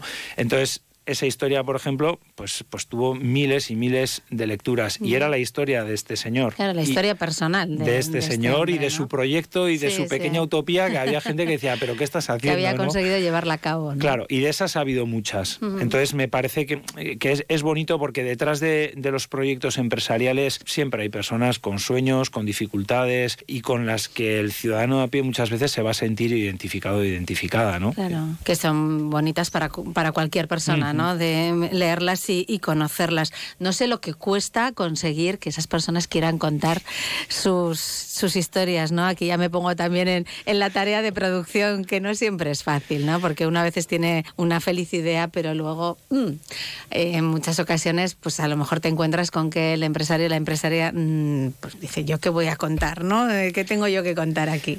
Eh, eso sucede, Mm. pero también creo que cada vez más Va cambiando, va ¿verdad? cambiando, porque las nuevas generaciones de directivos y directivas y, em- y emprendedores y demás, yo creo que van teniendo una cultura diferente respecto a lo que es la exposición, la visibilidad, la notoriedad. Las redes sociales ayudan muchísimo Claro. en ese sentido porque hacen Mm. que, que yo creo que la gente pierda el miedo y que, y que esas nuevas generaciones incluso lo vean como algo natural y luego cuando a veces es cierto que a veces sucede pues que no que cuesta o que hay personas que igual no quieren contar pues también se puede siempre negociar un poco no El decir oye venga contamos hasta aquí Ahí está la habilidad de- Ya- del periodista. yo siempre creo que tiene eh, nosotros por ejemplo nuestro estilo es un periodismo muy en positivo sí, sí, en ese totalmente. sentido muy propositivo muy de Mm. sumar eh, para poner en valor al tejido empresarial entonces mm, perder una, una buena historia por un detalle por un dato muchas veces dices bueno qué es lo importante no. Eh, te quedas con la esencia del tema y, y tampoco es cuestión de, de pisar Mm, callos claro, no claro. entonces bueno lo vas haciendo de una manera que, que también la gente va, va viendo esa manera que tienes tú de trabajar y, y de que eres respetuoso con, con las propias empresas también y yo creo que en ese sentido pues te van dando también más confianza no Un tejido empresarial en Navarra que si uno navega a través de, de Navarra Capital, pues eh, se da cuenta de que quizá es incluso más interesante o, más grande de lo que uno a priori puede pensar, ¿no? Tanto en pequeña, mediana como en gran empresa, ¿no? claro eh, muchas veces Siendo esa eh, comunidad pequeña que comentabas al sí, principio, ¿no? Sí, muchas veces, de alguna manera, yo creo que eh, yo en, en tiempos, hace ya bastantes años, tuve un director que solía decir, tú intenta siempre trabajar temas que afecten al mayor número posible de personas, ¿no? Sí. Entonces yo creo que en general los medios tenemos esa tendencia de decir, oye, pues si un tema afecta a 4.000 o a 5.000 o a 6.000 personas, pues es un tema de mayor calado, ¿no? ¿Qué ocurre? Que eso al final también está más cubierto a nivel informativo. Es más difícil realmente posicionarte y ofrecer algo diferente, ¿no? Pero el tejido empresarial está compuesto mayoritariamente por pymes. Por pequeñas y Entonces, empresas, sí, sí. Claro, eh, lo que pasa que detrás de esas pymes muchas veces hay historias espectaculares. Eh, el otro día publicábamos eh, una historia, por ejemplo, pues de un señor de Andalucía que vendió sus tierras porque tiene el sueño de producir derivados del aguacate, se ha venido a Tudela y ha montado una empresa para producir derivados del aguacate con 61 años. Eh, no sé luego qué recorrido tendrá. El aguacate está dando mucho de da sí. mucho de sí. bueno, de hecho, te salen millones de reels, de, Sí, sí. o sea, quiero decir, es un es un alimento que, que está claro que, que- y se hacen muchísimos contenidos Sí, sí. eh, periodísticos. Pero bueno, pues es una historia que dices, jo, eh, detrás de, de una empresa pequeñita eh, que no sabemos luego qué recorrido tendrá, que ojalá le vaya fantásticamente, pero hay una historia espectacular. Ya. O sea, que tú te vas de Andalucía, vendes tus tierras con 61 años, con la vida, digamos, ya bastante encauzada, y de repente dices, oye, pues me voy a Que me voy Navarra. para Tudela. Y me voy a Tudela y voy a montar una empresa de derivados del aguacate. Sí, sí. Bueno, pues, pues es curioso, ¿no? Y, hay mucha- y de esas hay muchísimas. ¿eh? Ya, ya, ya. Sí. Eh, bueno, el anuario lo presentasteis hace unos días en, en los viveros de CEIN con un título Actualización disponible F5. Sí, Hay que actualizarse, eso está claro, ¿no? Y estamos viviendo también en lo económico unos tiempos con muchas incertidumbres. Precisamente, eh, yo creo que hay tantas incertidumbres que tienes que agarrarte a las pocas certezas que te ofrece la vida y, y en ese- y el contexto Mm. en, el, en el que vivimos eh, y trabajar en ellas, ¿no? Y hay dos, dos certezas que sobre las que se basa el anuario, que tiene que ver con todo lo que tiene que ver de actualización tecnológica, la irrupción de la inteligencia artificial todavía eh, está muy eh, está muy incipiente y, y está en fase de desarrollo, pero sabemos que, que nos va a ir afectando en mayor o menor medida a la inmensa mayoría de los sectores productivos. Y luego la sostenibilidad. Eh, y no porque sea un término muy de moda o, o porque Mm. suena muy bien, sino porque realmente nos estamos jugando a la supervivencia del planeta. O sea, nos Mm. guste o no, Sí, sí. esa es una realidad. ¿Y quién nos iba a decir hace 20 años que íbamos a mirar al cielo y íbamos a desear que lloviera cuando aquí estábamos hasta el jorro de que lloviera todo el día? Bueno, pues hay cosas que están ahí. Y en torno a esos dos temas hemos, hemos trabajado el anuario. Las incertidumbres económicas son las que son. Este año, en materia de previsiones de crecimiento de PIB, pues vamos pues muy por abajo, entre un 1,3, 1,5, según quien, quien haga las estimaciones. Pero también yo en ese sentido suelo ser optimista. Si nos hubieran dicho en plena pandemia, en pleno año Ya. 2020, que hoy íbamos a estar como estamos, lo habríamos firmado todos, yo creo. Claro, seguro. Sí, sí, Sinceramente, sí, sí. porque en esos momentos yo creo que todos Lo vimos todo tan negro que, que no sabíamos hacia, Mm. hacia dónde nos dirigíamos. ni cómo íbamos a salir de aquello, Ni ¿no? cómo íbamos a salir. Y aquí Mm. estamos. Y realmente, pues bueno, las empresas, la industria está en una situación delicada, contiene el aliento, pero seguimos ahí, seguimos peleando. Eh, sinceramente, a pesar de que ha habido ha habido eres, ha habido empresas que lo están pasando que lo están pasando mal, pero también si en 2020 nos hubieran dicho, posiblemente habríamos pensado que el efecto o las consecuencias en materia de empleo iban a ser muchísimo más terribles. Entonces, en ese sentido, por eso soy optimista. Prefiero vivir siendo Sí, sí. optimista, que además los periodistas tenemos esa pequeña tendencia Al pesimismo. al pesimismo Sí, sí, sí, ¿no? y, a, y a la negatividad. Entonces, eh, yo creo que que hay, que hay motivos y, y ves muchas empresas nuevas, muchos proyectos de emprendimiento que salen, que están creciendo, que están encontrando nichos importantes y a eso nos ha- debemos agarrarnos, Ujú. creo. Bueno, Navarra Capital es ese periódico, eh, pero también es una agencia de comunicación. Hay aquí hay distintas vertientes, ¿no? Hay que diversificarse también. Sí, somos Como un- empresa. somos un modelo, Claro. un modelo híbrido Sí, eh, de información y comunicación que yo creo que es, que es una fórmula que, que hoy en día también eh, está muy en boga. Eh, en nuestra agencia pues trabajamos desde planes de comunicación estratégica y reputación a proyectos de branding, proyectos editoriales, organización de eventos, eh, diseño, etcétera. Y bueno, pues eh, entre las dos, entre las dos patas, eh, yo creo que hemos creado un modelo muy consistente en ese sentido. Estamos ya cerca de, de 20 personas en el equipo, que en este sector eh, no es sencillo. No está mal, ¿eh? No, No no está- está mal. Creo que, que en materia de comunicación y periodismo, pues crear un proyecto de ese tipo Mm. no es fácil y sobre todo, pues, pues creciendo poquito a poco cada año con humildad. Eh, yo creo que no, en ese sentido somos muy realistas, somos muy prudentes, pero bueno, mientras vayamos. Pero hay- hay- mientras se va para adelante, la cosa va bien. La cosa va bien, exacto. Así que en ese sentido, pues estamos, Bueno. estamos muy contentos. Y 10 años para celebrar, en la presentación del anuario muy bien arropados además estuvisteis, ¿no? Eh, eh, pues ha dado quizá el pistoletazo de salida, ¿no? A este décimo aniversario. Así es. Eh, para nosotros siempre el anuario es, es un acto muy especial porque es una publicación a la que le ponemos muchísimo cariño. Estamos dos meses y pico trabajando a destajo, diseños, borradores. Además de todo lo demás, claro. Además, sí, claro, esto hay que hacerlo en, en los momentos libres que nos quedan, ¿no? Después de, de hacer lo del día a día. Y siempre es un poco como, como el inicio ah. del año en materia de eventos.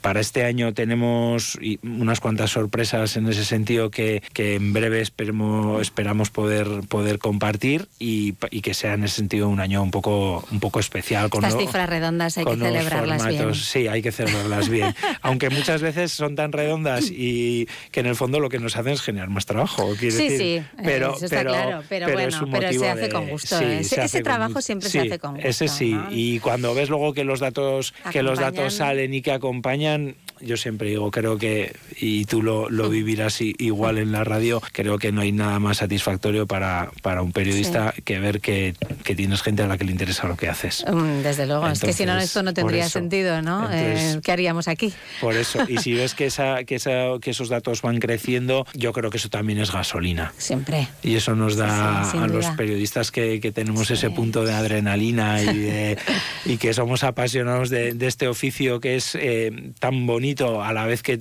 que te bueno que es eh, entre comillas es, te genera una dependencia yo creo emocional mm, eh, muy potente pues yo creo que eso nos da nos da mucha energía. Nos da vidilla que es lo que al fin y al cabo uno busca también no eh, trabajar en lo que yo siempre digo trabajar en lo que a uno le gusta esto no tiene precio. No lo tiene la verdad. Y por suerte pues tanto tú como yo estamos. ahí después de muchos años. también con lo que hacemos no que, que, para eso somos yo creo unos afortunados no no hay que más que mirar alrededor, pues cuánta gente está trabajando en cosas que mm. en las que no disfruta, ¿no? Esto es una suerte tremenda.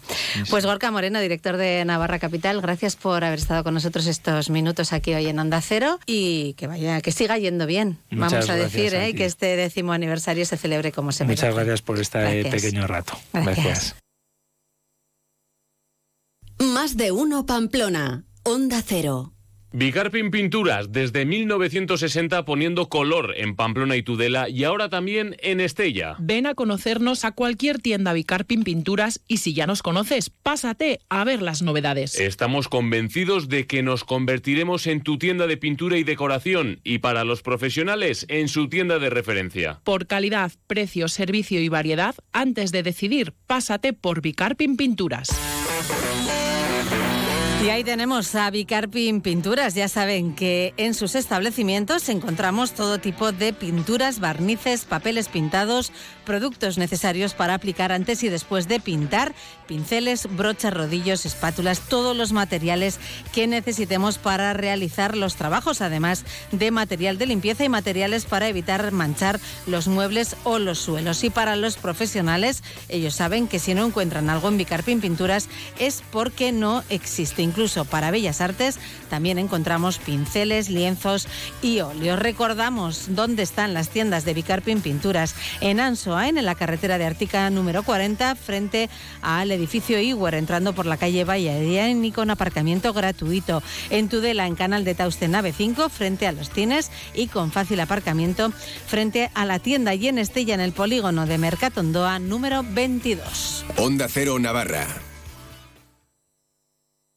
Si eres agente comercial y todavía no te has colegiado, este es el momento. En el Colegio de Agentes Comerciales puedes formarte, actualizarte y además podemos protegerte. Disfrutarás de una serie de ventajas como son la de una consultoría jurídica, asesoría fiscal, contable, ofertas continuas de empleo, descuentos y convenios exclusivos. Y también podrás desgrabarte legalmente los gastos. Infórmate en coacnavarra.com en el 948 230 343 y en la avenida Carlos III 42, segundo derecha. Descubre la auténtica esencia de Navarra en el Leclerc. No te pierdas la feria más grande de producto kilómetro cero y de calidad. Nuestro compromiso con las alianzas locales es total, impulsando nuestra economía y contribuyendo con el cuidado del medio ambiente. Conocerás de cerca a los productores y productoras de nuestra tierra y podrás degustar una amplia selección de productos navarros. Solo hasta el 16 de marzo. Ahora, más que nunca, el Leclerc. Lo local es lo nuestro. Restaurante El Colegio con Alex Mújica. Descubre nuestro menú del día, saborea nuestros secretos y disfruta de la cocina de Alex Mújica en uno de los lugares con más encanto de Pamplona. Restaurante El Colegio con Alex Mújica. Te esperamos en Avenida Baja Navarra 47. Haz tu reserva en el número 948 22 63 64 o en restauranteelcolegio.es. ¿Busca una empresa de construcción responsable y de confianza? Confíe en los profesionales de Conslau. Construcción de unifamiliares, reformas y rehabilitación de viviendas, locales comerciales, oficinas. Gestionamos proyectos, licencias de obra y subvenciones, financiación a medida, presupuestos sin compromiso. Porque la calidad no es cara, Construcciones Conslau. Teléfono 948 31 75 63 o www.conslau.com.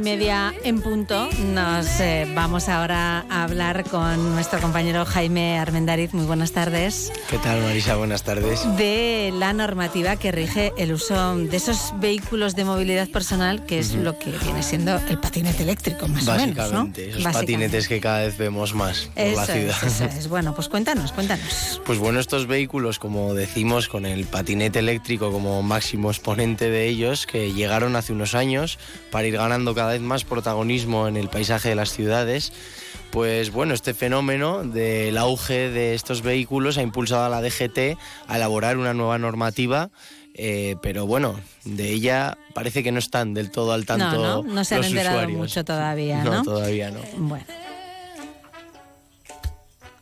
No conozco la nueva normativa, pero con un poco de sentido común yo ya trato de ir por el carril bici o por la carretera, porque en la acera con los peatones me parece muy incómodo ir con un vehículo tan pesado y a motor. Eh, sí, me suena que hay que ir por la carretera con las mismas responsabilidades que eh, como una bici a un coche, aunque yo todavía sigo yendo por la acera en algunos tramos, ya que veo que ya que no veo que hayan multado muchos aún. Eh, algo me sonó de, de la nueva normativa porque me, me mandaron por la contestadora del ayuntamiento eso, que van a poner una nueva ley local y algo me sonaba, pero exactamente, exactamente de qué se trata no, no sabría decirte.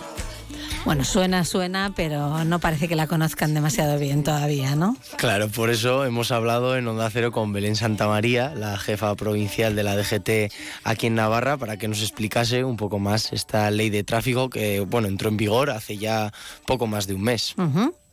Pues a medida que los modos de, de desplazamiento se complican para los vehículos de motor, pues la gente es lógico que recurra a estos otros modelos que, que en principio, pues y en distancias cortas o incluso largas, eh, si se combina con otros modos de desplazamiento, pues pueden acortar los tiempos. Esta nueva ordenanza se ha llevado a cabo con la intención de detectar los riesgos que han presentado estos vehículos hasta ahora y poner solución a estos para seguridad de peatones y conductores y además facilitará, según decía Belén Santa María, la recopilación de datos relacionados con estos patinetes eléctricos. A partir del día 22 de, enero ya pueden empezar a llevar todos los vehículos de movilidad personal un portaidentificador. Son vehículos que no necesitan matricularse. En este caso, al no estar registrados, es como las bicicletas.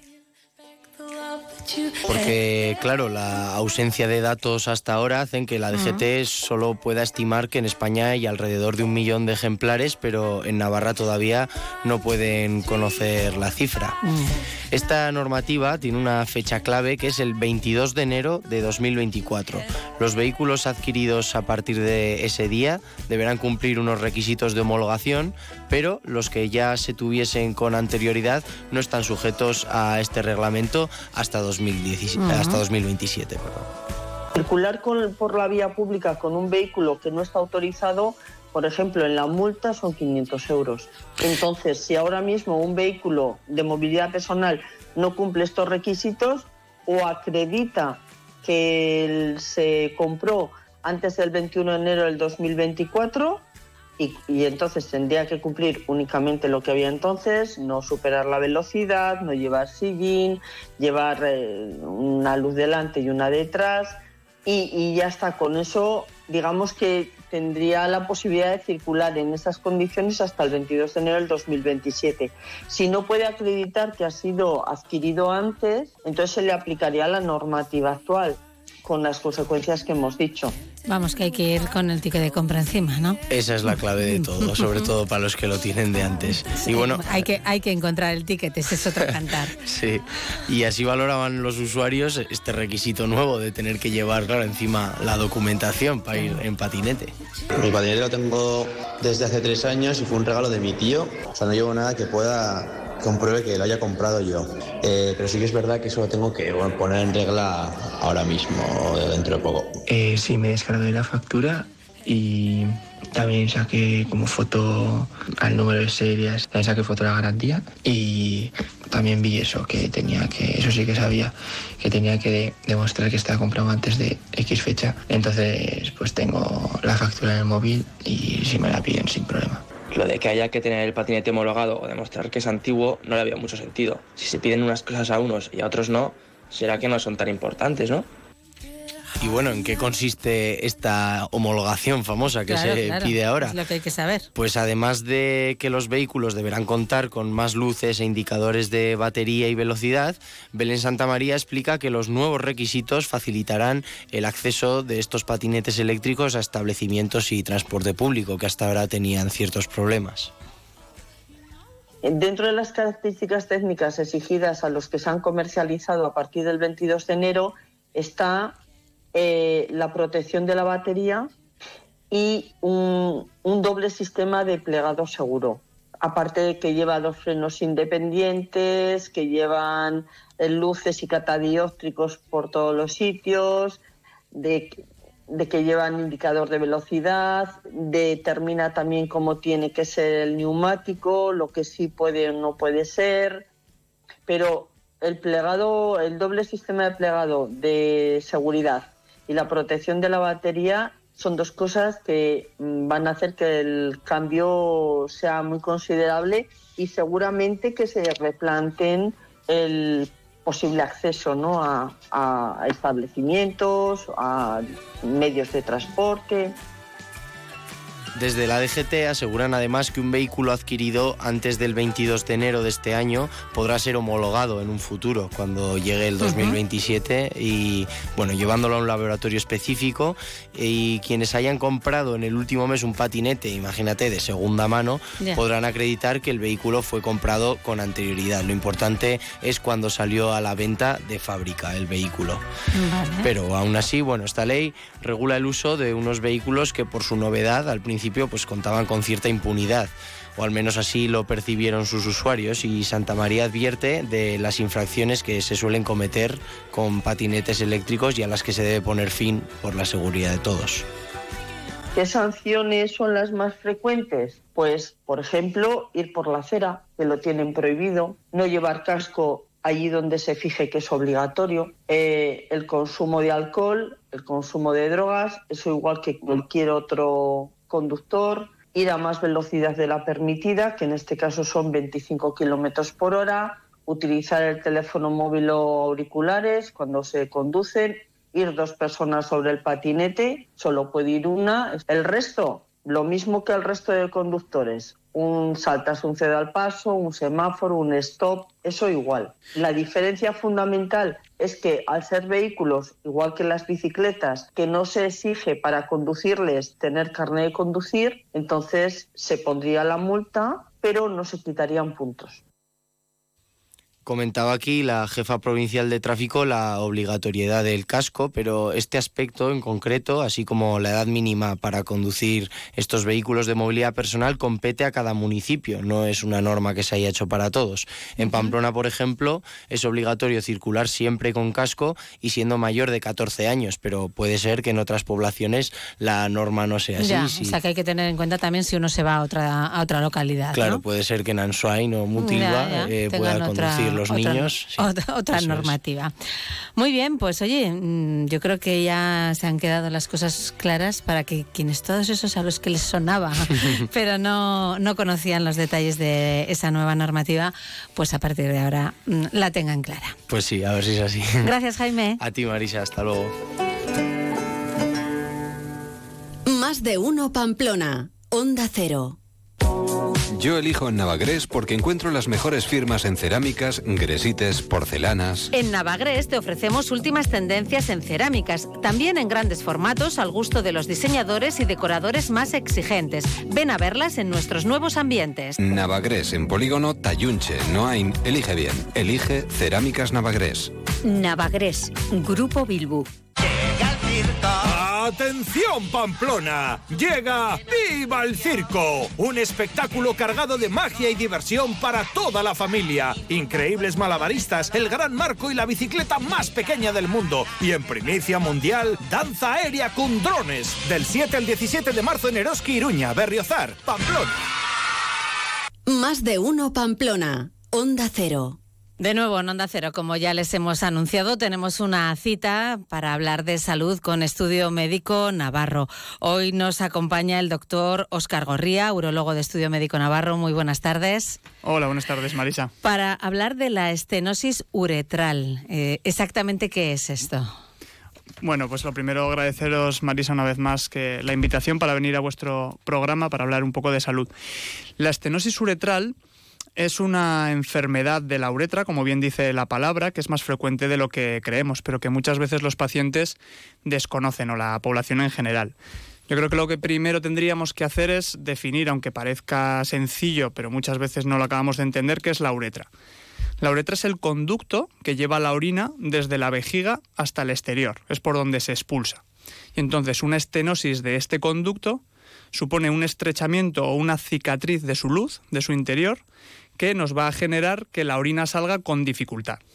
Produce lo que se llamaría una sintomatología, unos eh, síntomas obstructivos. El paciente se da cuenta de que le está pasando algo.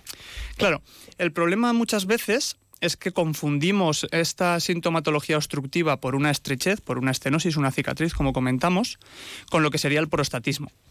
Hay que definir que efectivamente uretra tenemos tanto los hombres como las mujeres, aunque esta patología es mucho más frecuente en los hombres, en los que se produce el prostatismo.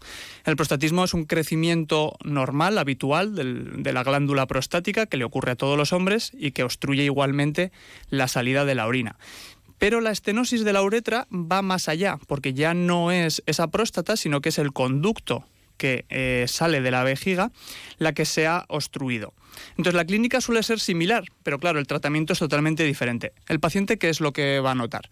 Va a notar que ese calibre de la orina ha perdido fuerza, ha perdido intensidad, como que cae, tiene menos fuerza. El paciente tiene que hacer también eh, ejercicios eh, fuerza como para poder sacar la orina. Notará que va más veces al baño, tanto de día como de noche. Nota que la vejiga no la acaba de vaciar. Incluso puede notar en ocasiones escozor o que emite como restos de, de sangre.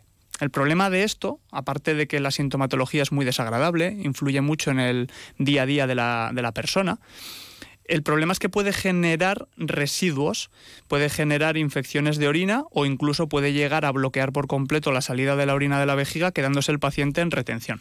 Parece desde luego muy molesto, ¿no? Por lo que, por los síntomas que, que está contando el doctor Oscar Gorría. ¿Qué, ¿Qué es lo que causa esta estenosis?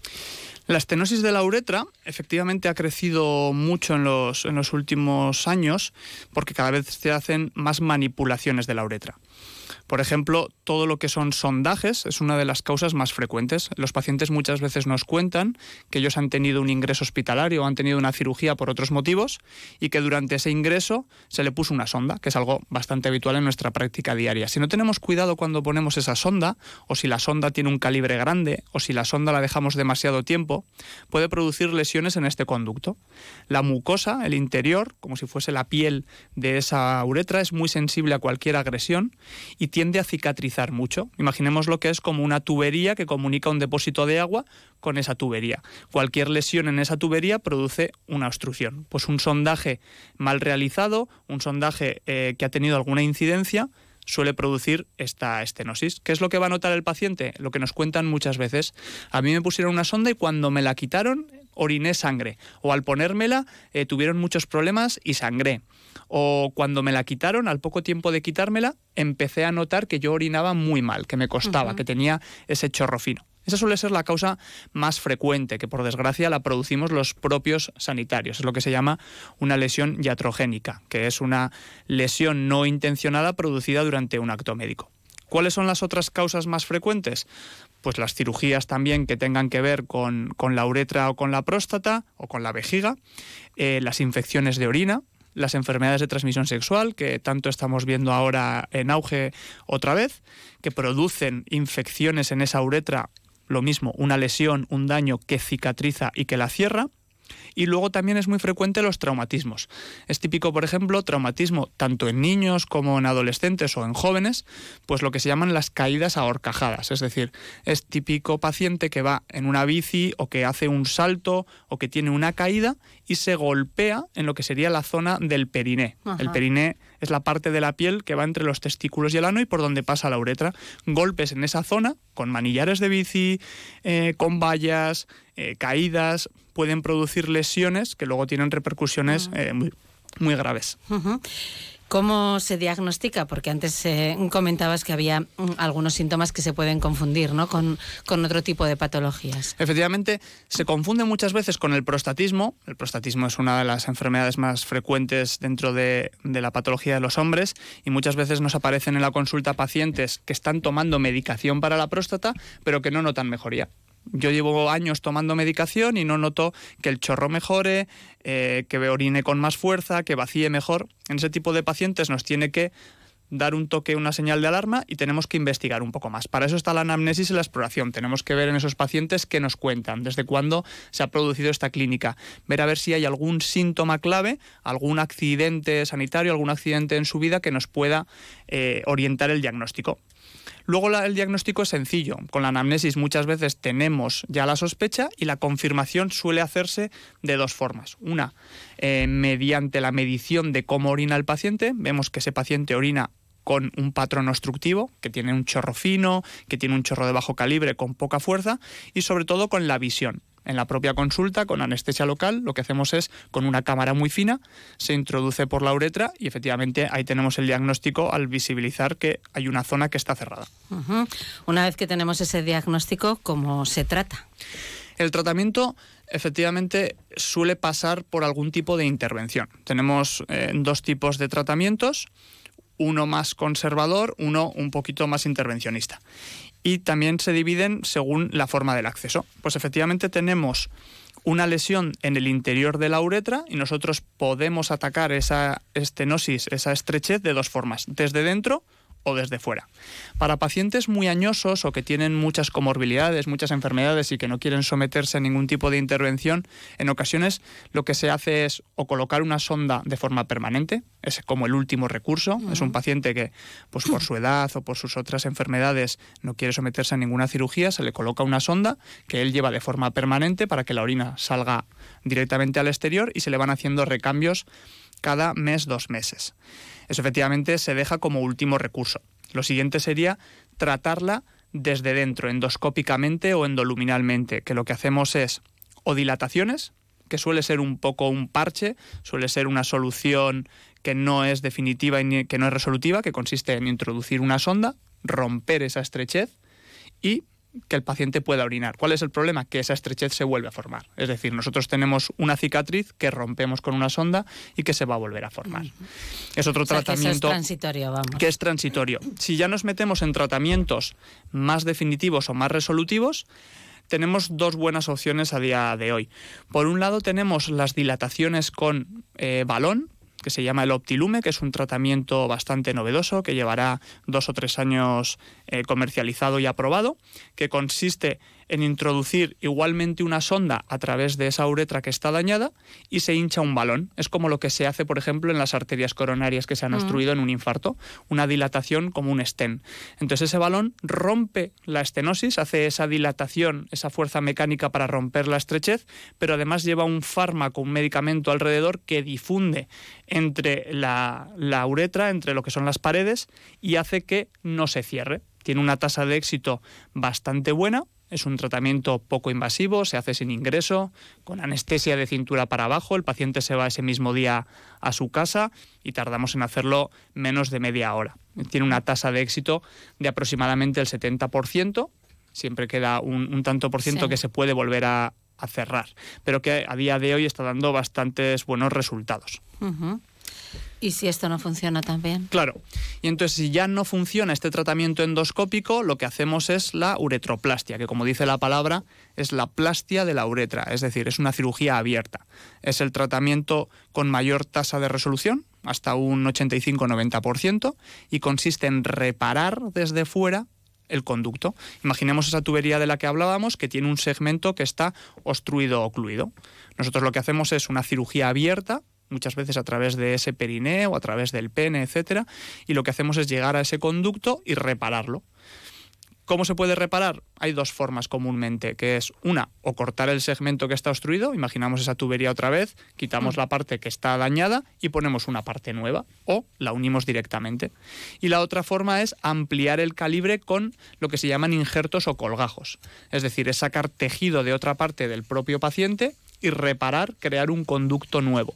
Efectivamente, como suena, es una cirugía compleja, es la que mayor tasa de, éxito produce, pero efectivamente tiene que hacerse en manos expertas que estén muy habituadas a hacer este tipo de cirugía. Tiene una duración de la cirugía, pues efectivamente, de 4 o 5 horas. Un ingreso sí que suele ser corto, con un buen posoperatorio de uno o dos días. Y luego, efectivamente, se suelen ir a casa con una sonda que hace de molde. Efectivamente, pues bueno, es un tratamiento un poquito más complejo, pero es cierto que a día de hoy es el que mejor eh, tasa de resolución tiene para esta patología. Con un postoperatorio más complicado, ¿no? También. Sí, sí que es cierto que así como la dilatación con el balón del optilume, pues ese paciente en 48, 72 horas puede estar haciendo una vida totalmente normal sin hacer grandes esfuerzos y teniendo cuidado, pues por ejemplo, con todo lo que son ejercicios físicos, etcétera, el tratamiento de la cirugía abierta requiere que ese paciente haga un reposo durante un par de semanas. Va a llevar una sonda para que cicatrice todo bien y tendrá que hacer, pues bueno, un cierto reposo domiciliario, aunque pueda hacer una vida cotidiana normal. Bueno, pues ahí están todas las opciones. Si tienen dudas, si quieren, eh, bueno, pues consultar, pueden hacerlo en Estudio Médico Navarro, que está en la calle Isaac Albeniz número 7 en Pamplona. El teléfono de contacto es el 948 24 12 36. La página web estudiomediconavarro.com. Óscar Gorría, urologo de Estudio Médico Navarro, muchas gracias por estar con nosotros aquí una vez más en Onda Cero. Muchas gracias a vosotros. Más de uno Pamplona. Onda Cero. Señoras, señores, va a dar comienzo Clave Navarra. Cada semana en Onda Cero toda la información de la temporada de Fundación Baluarte y de la Orquesta Sinfónica de Navarra, nuestra orquesta, con Luis Gortari.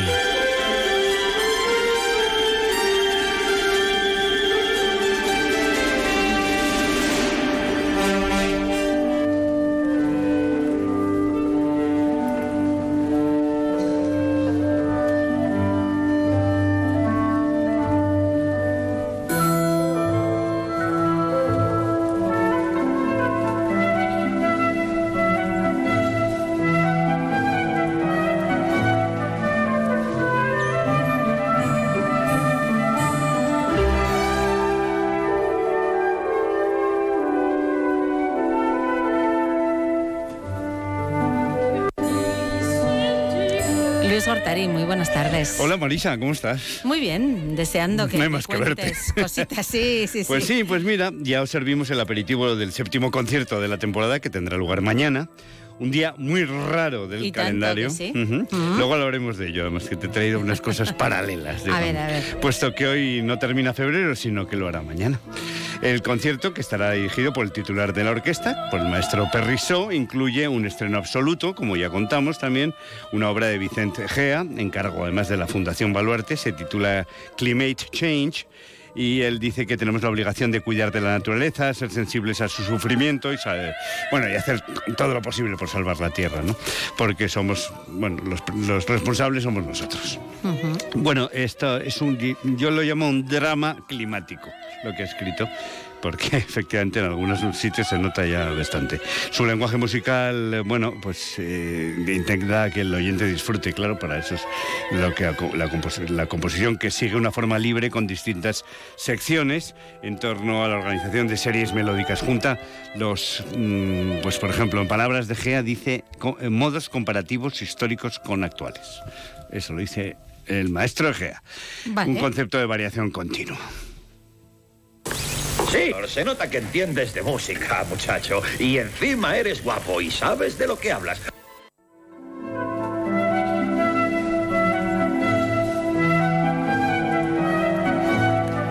Bueno, y en la segunda parte escucharemos la cuarta sinfonía en sol mayor de Gustav Mahler, de la que ya hablamos largo y tendido la semana pasada en Clave Navarra, y además contaremos con la presencia de la soprano Camilla Tellin. Una cantante con una voz, eh, bueno, muy seductora, con una gran sonoridad, 20 años de carrera la avalan, eh, bueno, es una de las sopranos de moda. Fue también la naturaleza la que inspiró a Mahler, como a Vicente G, a la que le- apareció en este rincón idílico de la vieja Austria donde él pasaba los veranos y donde hizo esta sinfonía. Eh, eran los últimos años de felicidad que vivía el bueno de, de Gustavo, pues las, ya contamos todas las penurias, desgracias, sí, la lo de. Freud y todo esto. Aparte luego además se le irrumpió la, la Gran Guerra, en la Primera Guerra Mundial. Esa naturaleza que forma parte de la vida con alegría, inocencia, sentido del humor, pero también con momentos dramáticos y sombras, son las que impregnan esta composición.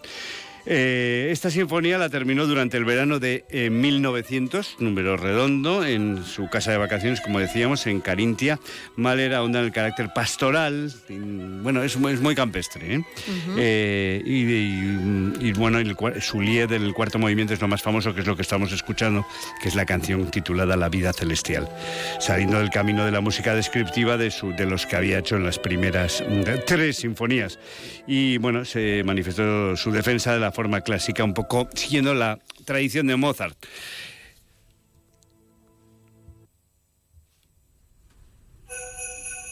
Campanillas, esto es lo que yo quería. No es ningún villancico, ¿eh? Mira, es un esquerzo que, bueno, pues ahí ves las campanillas que, que, que- que va, bueno, nos va llevando a las, a las eh, sintonías a las- y a las músicas campesinas. Pero decía que te iba a contar algo sobre, sobre el día de mañana, porque es probablemente la Orquesta Sinfónica de Navarra eh, tiene una particularidad que es raro que repita un concierto Ajá. en un 29 de febrero. Mira. Bueno, pues eh, hablemos un poco de esto. ¿Por qué tiene 29 días este año? Porque la Tierra no tarda realmente 365 Ya. días exactos, sino en dar, tarda en dar la vuelta al Sol 365 días, 5 horas, 48 minutos y 46 segundos. Julio César que fue quien, eh, asesorado por el astrónomo Sosígenes, adoptó lo que llamó un año de confusión, que tuvo 445 días y fue el año 46 antes de Cristo, para corregir de un plumazo la desviación que se había producido durante muchos años. Estableció entonces el año de 365,25 días, al que simplemente añadió el día bisiesto cada cuatro años, lo que bisiesto tiene el origen Claro. latín de dos veces sexto. ¿eh? Eh, cada cuatro años se inserta un día en febrero, concretamente después del sexto día de la tercera semana del mes. A mí me tocaba mi cumpleaños en sábado este año y ¿Sí? el bisiesto me lo ha quitado. Así, ¿eh? Claro. Pues vaya mala suerte. Sí. Yo, yo tenía un tío que cumplía el 29. Y bueno, lo celebraba Ah, normalmente sí, el claro. 28. Sí, sí. Bueno, el calendario juliano era el del Julio César, pero luego desde el Papa Gregorio XIII, y ese es que tenemos el gregoriano, que determinó la eliminación de ciertos años bisiestos para evitar el error acumulativo, ya que el, el calendario juliano acumulaba eh, 0,008 días. El día adicional se agregaría solo los años de comienzo de siglo que son divisibles por 400. Madre mía. Es decir, por ejemplo, el año 2000 fue bisiesto, ¿vale? Pero el, mil, el 2100 no lo será, como tampoco lo fueron el 1700, el 1800 o el 1900. Eh, bueno, el gregoriano, el calendario gregoriano se introdujo, no te creas que hace tanto tiempo, en 1582. ¿eh? ¿Y por qué febrero? Pues porque para los eh, romanos era el mes más estéril. Para ellos el, el año comenzaba el 1 de marzo, los famosos idus. Claro. Eh, febrero no era importante por cuestiones agrícolas, que ahora están tan de moda en las cunetas de, las, de, los, de los tractores. Bueno, la sociedad romana con eh, los números pares eran sinónimos de mala suerte y por eso quitaron también. Bueno, pues mira, te voy a despedir a ti porque seguro que la persona que hoy nos hace el punto final también sabe mucho de esto. Vale, vale. Es Humberto Bustince, que es catedrático de Ciencias de la Computación e Inteligencia Artificial de la Universidad Pública de Navarra. Me, me has dejado tieso. Hola, la empresa Open Artificial Intelligence acaba de poner eh, en publicidad el anuncio de un nuevo programa llamado Sora. La palabra Sora viene del japonés y significa cielo. En este programa lo que se hace es lo siguiente, se introduce una frase, por ejemplo, chica paseando por una ciudad con lluvia, en escaparates, eh, eh, con escaparates y luces y reconstruye este programa un vídeo de un minuto por ahora de esa chica paseando con una realidad impresionante. Supera todos los avatares conocidos hasta el momento, utiliza técnicas de teoría de juegos, es impresionante. Insisto, simplemente lo ha mostrado al público, pero no lo ha puesto a disposición de todo el mundo, sino que actualmente lo está analizando el equipo rojo. El objetivo del equipo rojo es decidir bajo qué condiciones se puede utilizar dicho programa, puesto que creo, desde mi punto de vista, que hay que legislar muchísimo, ya que todo no vale. Cualquier persona puede escribir una frase con un contenido violento y generar un vídeo muy violento. Es decir, es necesario regular todo lo que está produciéndose actualmente en la inteligencia artificial y como ejemplo este programa. Pues ahí queda la reflexión de Humberto Bustince. Con ella terminamos por hoy más de uno Pamplona. Mañana volvemos a las 12 y 20. Les esperamos aquí en Onda Cero. Muy buenas tardes.